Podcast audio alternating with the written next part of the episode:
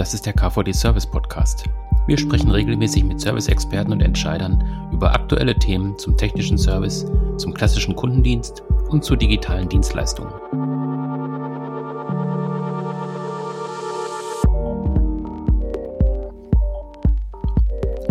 Ja, wir sprechen heute über das Thema Nachhaltigkeit im Service, ähm, genauer gesagt über ein gleichnamiges White Paper, das beim KVD gerade entstanden ist. Ähm, welche Bedeutung Nachhaltigkeit heute in Serviceorganisationen hat und welche Best Practices es gibt, darüber spreche ich heute mit drei Autorinnen des White Papers.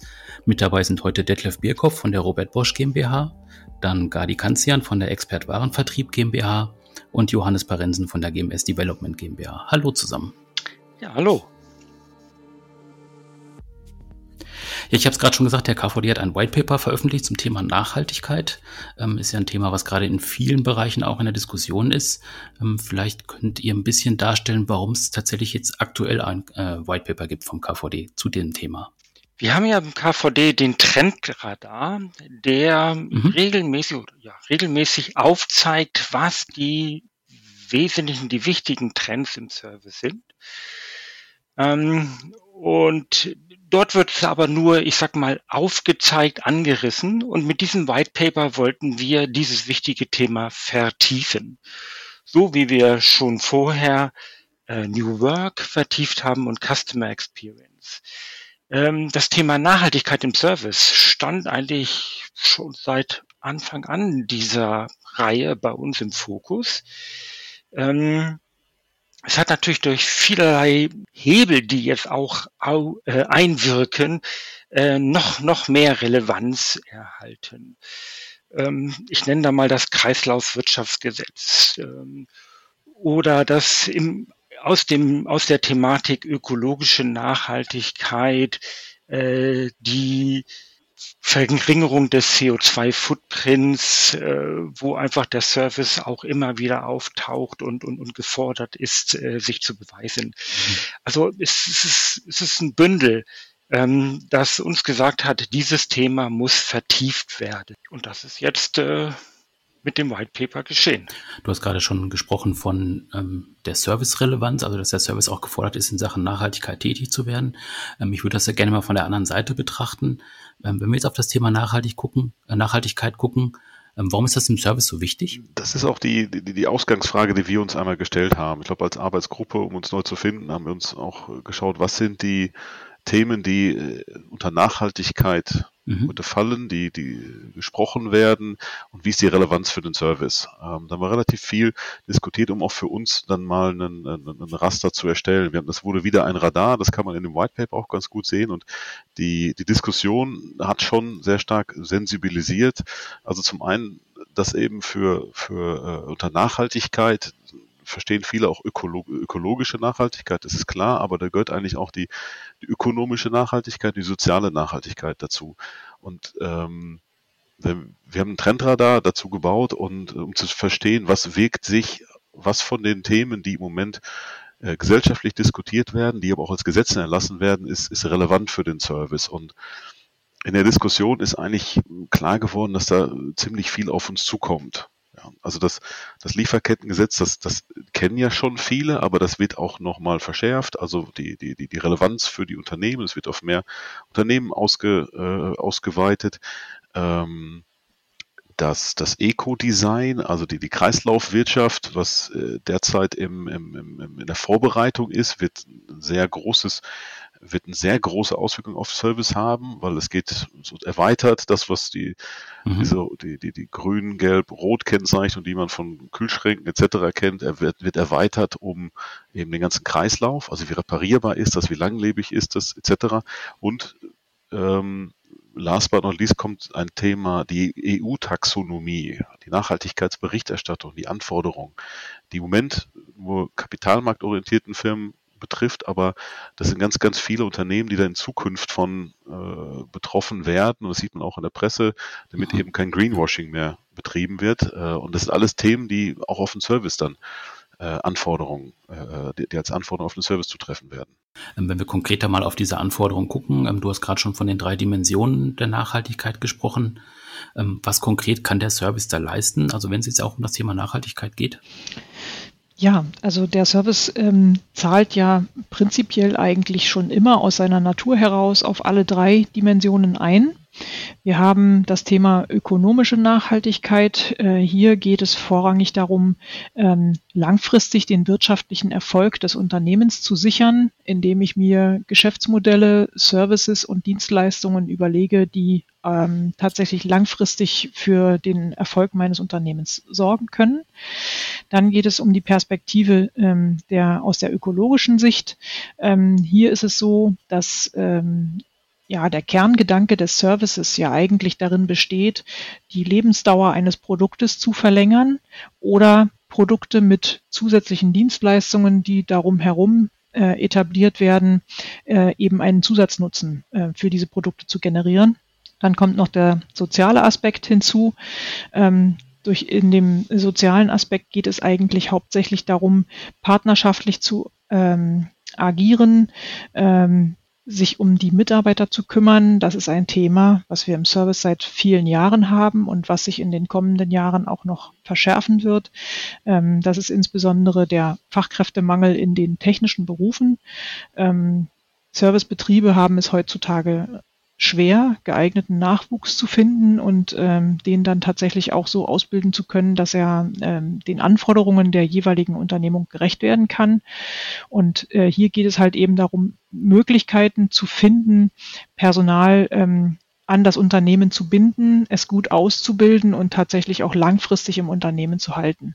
Diese drei Aspekte sind äh, in dieser ähm, Grafik, die auch im White Paper abgebildet ist, dargestellt. Und ähm, der Service, wie gesagt, zahlt eigentlich immer auf alle drei Dimensionen ein. Das ist etwas, was wir ähm, in der Arbeit an den verschiedenen Beispielen tatsächlich festgestellt haben, dass viele Services oder Dienstleistungen, die wir besprochen haben, nur schwer einer einzigen Kategorie zuzuordnen waren, sondern es gab halt immer Effekte, die auch auf die anderen Kategorien ausgestrahlt haben. Ja, und das Interessante, Gadi, wie du es gesagt hast, wir haben auch teilweise mit Staunen festgestellt, dass es schon seit längerem so ist. Also das ist kein neuer Effekt. Mhm. Ähm, bloß so zusammenfassend unter der Überschrift Nachhaltigkeit haben wir es selten benannt. Und das ist das Schöne, dass das jetzt auch so mal deutlich wird. Das heißt also, wenn ich das richtig verstehe, man muss tatsächlich alle drei Dimensionen betrachten, wenn man jetzt selber in der Serviceorganisation, äh, in der Serviceorganisation tätig ist. Ähm, ich würde gerne mal auch in jetzt so ein paar Beispiele reingucken. Ähm, ihr seid ja auch alle mit dem Service verbunden. Vielleicht können wir mal so ein paar Best Practices nennen, die ihr auch im White Paper verarbeitet habt, ähm, dass wir da mal so einen Eindruck bekommen. Ja, wir haben von der Firma Bosch ein, ein Best Practice aufgezählt, das sich im Bereich des ähm, mhm. Automobilservice, des Ersatzteilwesen, ähm, dass sich darum, dass es, es darum handelt, etwas, was man als Verbraucher vielleicht auch sogar schon festgestellt hatte, wenn man mal äh, bei einem defekten Fahrzeug ein Ersatzteil braucht, ähm, dass dann einem angeboten wird, ein wiederaufbereitetes Ersatzteil. Das kann aus dem Bereich Mechanik oder Elektronik sein.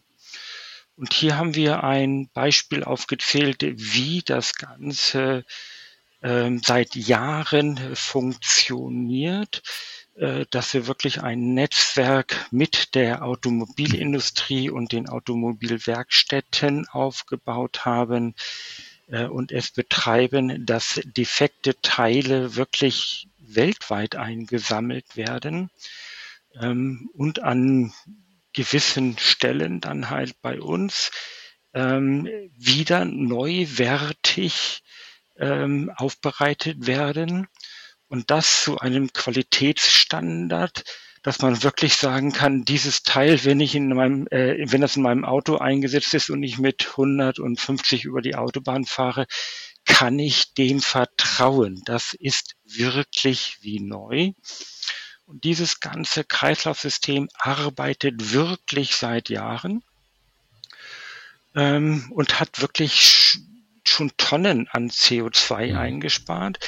Aber ich sage auch ganz klar, ja, es war am Anfang ein äh, ökonomischer Hintergrund. Äh, es äh, sollte schlichtweg einfach ähm, eine, eine, eine günstigere Alternative den Kunden geboten werden. Ja, und dieses System äh, mhm. nennt sich bei uns Bosch Exchange und ist äh, zu einem Markennamen geworden. Ja, okay. Beim Gadi hast du auch ein Beispiel? Ja, ähm, und zwar passt das thematisch perfekt zu dem, was Detlef gerade geschildert hat. Ähm, auch im B2C, also in der Consumer Electronics, haben wir ein Kreislaufmodell etabliert bei Expert in unseren Standorten deutschlandweit. Und zwar kaufen wir an ähm, inzwischen mehr als 230 von unseren Standorten gebrauchte Geräte an. Im Moment handelt es sich dabei vorwiegend um Mobiltelefone.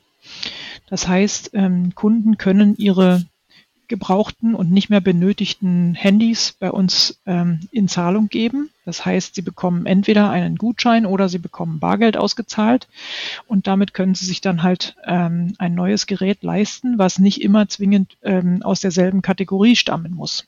Heißt, ähm, wenn jemand also ähm, eine neue Waschmaschine benötigt, dann kann der Deal auch so lauten, dass er ein äh, gebrauchtes und nicht mehr benötigtes Mobiltelefon mitbringt, was wir ankaufen für einen gewissen Preis und dass dieser Preis dann mit dem Preis der neuen Waschmaschine verrechnet wird, sodass sie für den Kunden günstiger wird.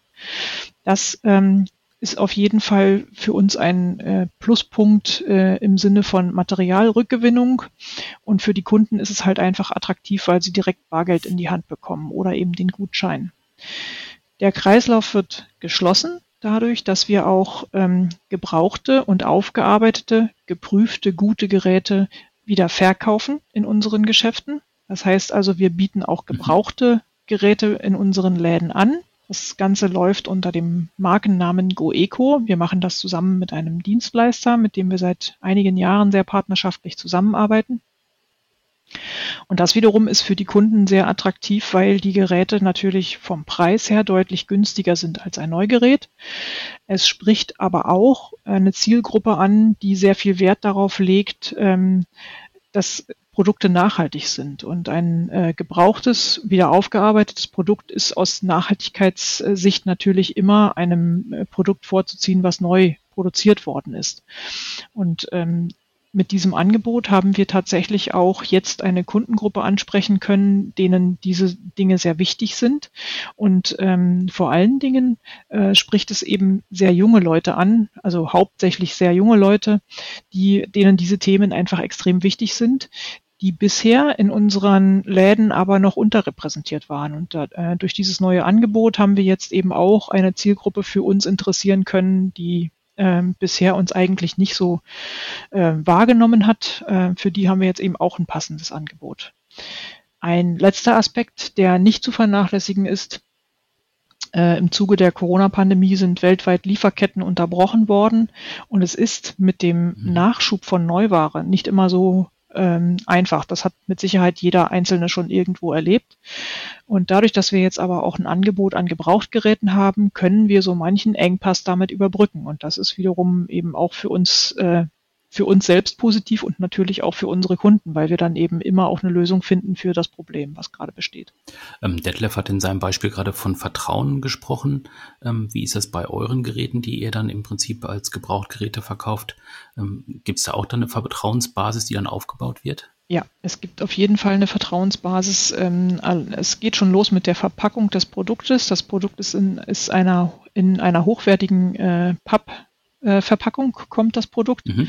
Ähm, wenn der Kunde diese Pappverpackung aufmacht, die ist also universell, die passt für alle Geräte und dann findet er dazu ähm, Angaben zu dem Produkt, ähm, die der Dienstleister, mit dem wir das zusammen machen, der pflanzt auch einen Baum für jedes verkaufte Produkt. Das ist dort dargestellt und ähm, auch die Webseite, auf der man halt nachschauen kann, äh, wie viele Bäume da schon zusammengekommen sind, äh, ist für den Kunden halt transparent ersichtlich. Die Geräte kommen mit einer Versicherung äh, und auch mit einer Garantie äh, so dass der Kunde sich also keine Gedanken zu machen braucht, dass das Gerät irgendwie ähm, ja nicht so lange hält, wie er es hoffentlich äh, mhm. erwartet, sondern ja. auch im Falle dessen, dass das Produkt defekt ist, ist der Kunde bei uns abgesichert. Ja, spannendes Beispiel. Also beide Beispiele nebeneinander gestellt sind ja schön, dass es äh, in diesem B2B, in diesem mehr industriell bezogenen Bereich funktioniert und jetzt aber auch in diesem Consumer-Bereich und das, wo so ein Fashion-Produkt äh, wie ein Handy, dass es ähm, ja, dass man dafür auch Kunden findet. Und das ist ähm, gerade wie du gesagt hast, ja, das passt gut nebeneinander mhm. und bedient diese ja, beiden äh, diese diese beiden Kanäle hervorragend. Mhm. Johannes, hast du auch noch ein Beispiel? Also wir haben bei den äh, bei den Best Practices, die haben wir äh, eigentlich unterteilt. Wir haben die unterteilt nach Handprint und nach Footprint. Und ähm, die Beispiele von, von, von Gadi und von Detlefs waren eigentlich sehr gute Beispiele für, für Handprint. Das heißt, wir bieten unseren Kunden nachhaltige Produkte an, äh, nachhaltige Services an. Ähm, der Footprint dahingegen ist die, die Nachhaltigkeit der Serviceerbringung. Also wie bekommen wir den, den, den Service nachhaltiger? Mhm. Und äh, da haben wir als, als, äh, wir als Softwareanbieter ist natürlich unser ureigenes Interesse, den äh, Serviceorganisationen immer effizienter zu machen. Das heißt, wir, wir helfen bei einer, bei einer effizienten Planung. Äh, zu einer effizienten Planung gehören dann zwei Sachen. Das bekannt ist seit, seit, seit vielen Jahren, automatische Tourenplanung, Routenoptimierung, um eben den, den CO2-Ausstoß der, der Technikerflotte zu reduzieren. Ähm, zu einer effizienten Planung gehört aber auch dazu der Neudeutsch First-Time-Fix. Ähm, das heißt, wenn der Techniker vor Ort ist, wird das Gerät repariert und er muss nicht mehr, er muss nicht mehr äh, anfahren. Dazu haben wir ein sehr schön, sehr schönes Fallbeispiel mit, mit, mit Weiland gemacht. Ähm, wir haben nämlich festgestellt, dass der Techniker oftmals vor Ort ähm, feststellt, dass er Ersatzteile braucht. Er hat die Ersatzteile nicht. Deshalb haben wir auf mhm. Basis von auf Basis von, von, von künstlicher Intelligenz, die wir auf der Historie von acht Jahren Serviceaufträgen geschult haben, haben wir dem, dem, dem Techniker dann schon mitgegeben, ähm, auf Basis der Fehlerbeschreibung des, des Kunden haben wir dem Techniker mitgegeben, was er eventuell für Ersatzteile benötigen müsste, benötigt. Ähm, dass, ähm, das heißt, der Techniker, bevor er vor Ort gefahren ist, hat er in seinem Auftrag gesehen, es könnte sein, dass du diese Ersatzteile brauchst. Und dann konnte er selber prüfen, ob er äh, die in seinem Kofferraum Bestand hat, beziehungsweise ob er sie noch bestellen muss. Ziel war aber, dass er, wenn er vor Ort ist und Ersatzteile braucht, dass er die eben schon dabei hat und nicht eben nochmal eine Zweitanfahrt hat. Ähm, dass das dann zur, dass das dann nicht nur zu reduzierten CO2-Kosten führt, sondern natürlich auch zu einer erhöhten Kundenzufriedenheit äh, ist nochmal der, der sehr, sehr, sehr positive Nebeneffekt. Ähm, genau, also das war das Beispiel. Am Ende des Tages, Service ist, äh, Service hat, hat immer das Interesse an einer effizienten Planung, aber ähm, ja, es geht immer noch ein bisschen besser. Und es sind ja auch im Prinzip wieder alle drei äh, Dimensionen von Nachhaltigkeit berücksichtigt, so wie du es jetzt beschrieben hast. Genau, genau. Ich denke, es ist für den, es ist vor allen Dingen auch für, für, für, für einen Techniker ähm, wenn ein Techniker vor Ort ist, möchte er auch das Gerät reparieren. Ähm, es hat was mit der Zufriedenheit zu tun, es hat mit der, mit der Zufriedenheit des Endkunden, aber auch eventueller Stress, den der Techniker nicht ausgesetzt sein möchte. Ja. Und ökologisch, natürlich, ökonomisch natürlich auch. Ja, die, die zweite Anfahrt. Allein dadurch, allein dadurch rechnet sich das. Heißt, die Ökonomie und Ökologie gehen hier Hand in Hand. Ja, vielleicht nochmal, genau, Footprint, Handprint, ähm, das ist ja in Richtung der sogenannten Klimaneutralität, ist das ja der Scope 1 und Scope 2 für den Footprint. Also was erzeuge ich äh, was erzeuge ich, was vermeide ich selber an CO2 und Handprint ist der sogenannte Scope 3. Ähm, wie kann ich halt CO2 äh, reduzieren bei den Erzeugnissen, Vorprodukten, ähm, aber auch eben, wie gesagt, bei den Dienstleistungen, die ich erbringe, ja. Also ein ganz wichtiges Thema, ähm, was da auch jetzt immer stärker gemessen wird in Zukunft. Und das sind ja auch Aspekte, die jetzt im White Paper ähm, vorgestellt werden. Also auch gerade diese Unterscheidung Footprint, Handprint tauchen darin auf. Ähm, wir haben jetzt drei Best Practices aus dem White Paper rausgezogen. Es gibt aber noch weitere Beispiele, ähm, wenn wir jetzt mal auf das Whitepaper an sich gucken, das ist jetzt halt da. Ähm, wie kann sich es weiterentwickeln? Also es gibt ja auch eine Verlängerung auf die Internetseite. Ähm, ähm, Detlef, vielleicht kannst du da noch ein bisschen was zu sagen. Ja, genau.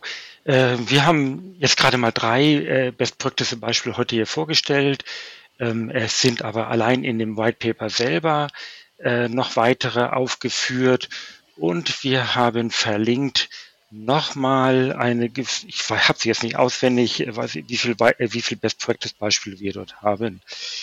Ansonsten steht dieses Thema Nachhaltigkeit ähm, mhm.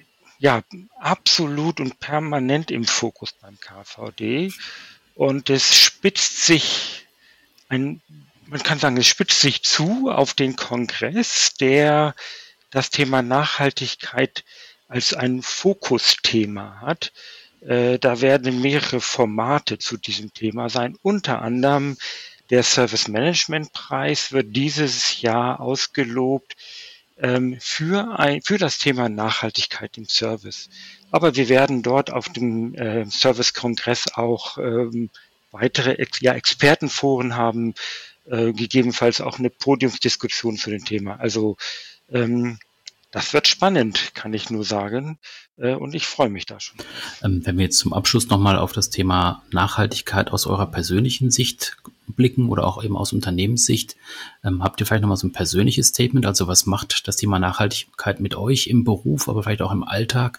Ähm, was hat das da für eine Rolle? Ja, dazu würde ich gerne ähm, äh, erstmal erwähnen, dass ich persönlich jetzt äh, bei allen Angeboten, die wir konzipieren für unsere Kunden, ähm, Mhm. Versuche diese Leistung ganzheitlich zu betrachten. Also tatsächlich, welche Auswirkungen gibt es in jeder Dimension? Sowohl ökonomisch, das ist natürlich meistens der erste Trigger, aus dem heraus man so ein Angebot konzipiert, dann aber eben auch ökologisch, das heißt, wie kann ich die Serviceerbringung selbst so ähm, wenig klimaschädlich wie möglich ähm, erstellen und gestalten. Und dann natürlich auch noch der soziale Aspekt im Hintergrund, ähm, die Menschen, die daran beteiligt sind. Wir sagen immer, Service Business ist People Business und daran zeigt es sich aus meiner Sicht sehr deutlich. Also wir äh, bei uns ist es eben im Service so, dass Menschen Leistungen erbringen für Menschen und das ähm, ist immer wieder natürlich auch im Mittelpunkt aller Überlegungen.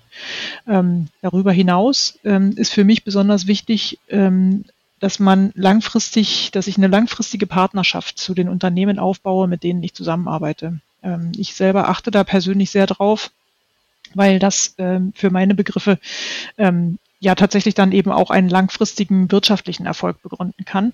Und ähm, da sind jetzt tatsächlich aus unserer ähm, Handels, aus unserem Handelsumfeld eben gehen wir auch auf unsere Lieferanten zu, die, die uns die Produkte liefern und versuchen mit denen gemeinsam eben auch schon Servicekonzepte zu denken, die eben nicht erst dann beginnen, wenn das Produkt im Handel ist, sondern schon weit früher. Also tatsächlich schon bei der Entstehung eines neuen Produktes, dass man sich zusammen an einen Tisch setzt und sagt, ähm, dass man die Erfahrungen der verschiedenen ähm, Beteiligten einsammelt und sagt, okay, ähm, das Produkt wird halt jetzt eben anhand dieser, äh, also diese Erfahrungen der verschiedenen Beteiligten werden dabei auch berücksichtigt, wenn man ein neues Produkt konzipiert oder neue Dienstleistungen konzipiert.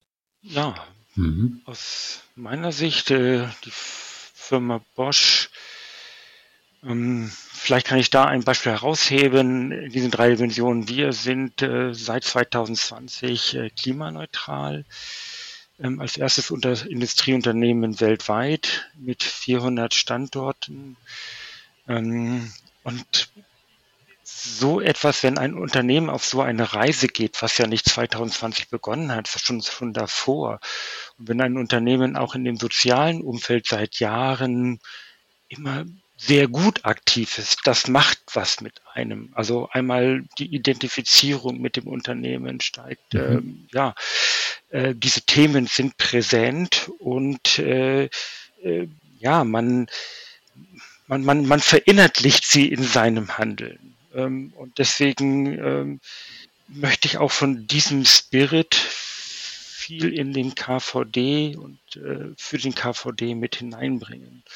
Deswegen bin ich sehr froh, hier an diesem äh, White Paper äh, mitgearbeitet zu haben. Da, da, würde ich mich, glaube ich, anschließen. Die, äh, also die Diskussion hat mir auch sehr viel gebracht, äh, hat mich sehr sensibilisiert für Nachhaltigkeit. Ähm, mhm. Ich würde da vielleicht gerne, gerne drei Beispiele nennen. Also das eine ist, äh, dass sich in der Diskussion, die man dann vielleicht auch aus dem Arbeitskreis heraus äh, trägt, dass man eigentlich feststellt, dass, dass zum Beispiel eine, eine Berichterst Nachhaltigkeitsberichterstattung, das ist nicht mehr ein Thema von Konzernen, sondern das ist auch ein Thema von, von, von kleinen deutschen Mittelständlern, die sich mit dem deutschen Nachhaltigkeitskodex beschäftigen und den einführen. Ja, also das Thema ist wirklich in der Nachbarschaft angekommen. Ähm, das ist das Erste. Das Zweite ist dann, dass wir als, als, als Softwarehersteller natürlich auch äh, mitnehmen, dass wir zukünftig dann sozusagen den, den, den, unsere Kunden unterstützen bei dem äh, bei dem Handprint, also gemeinsam nachhaltigere Produkte entwickeln. Ja, also gibt es vielleicht einen CO2-neutralen Techniker, der vor Ort fährt. Ähm, und das dritte, das ist unsere eigene, äh, unsere, unsere eigene Firma. Ich meine, als Softwarehersteller ist unser CO2-Footprint relativ gering, aber die soziale Nachhaltigkeit und äh, und auch in der ökologischen Nachhaltigkeit äh, gibt's immer noch, äh, gibt's immer noch Verbesserungspotenzial, äh, bis hin dazu, dass man neuen Mitarbeitern vielleicht eine Bahncard anstelle von einem Firmenwagen anbietet. Und äh, das habe ich gleich mitgenommen, umgesetzt äh, und das ist auch, das ist gut. Das hat, da, da hat die Diskussion im Arbeitskreis sehr geholfen. Ja, spannende Beispiele und ähm, ja, ich finde es auch spannend, dass sich sowas ergibt aus der Arbeit an diesem White Paper. Wer mal reingucken möchte, das White Paper findet sich unter kvd-service-radar.de. Ja, euch dreien erstmal vielen Dank, dass ihr euch die Zeit genommen habt und vielen Dank auch für die Einblicke in die Arbeit am White Paper, aber auch in die Best Practices.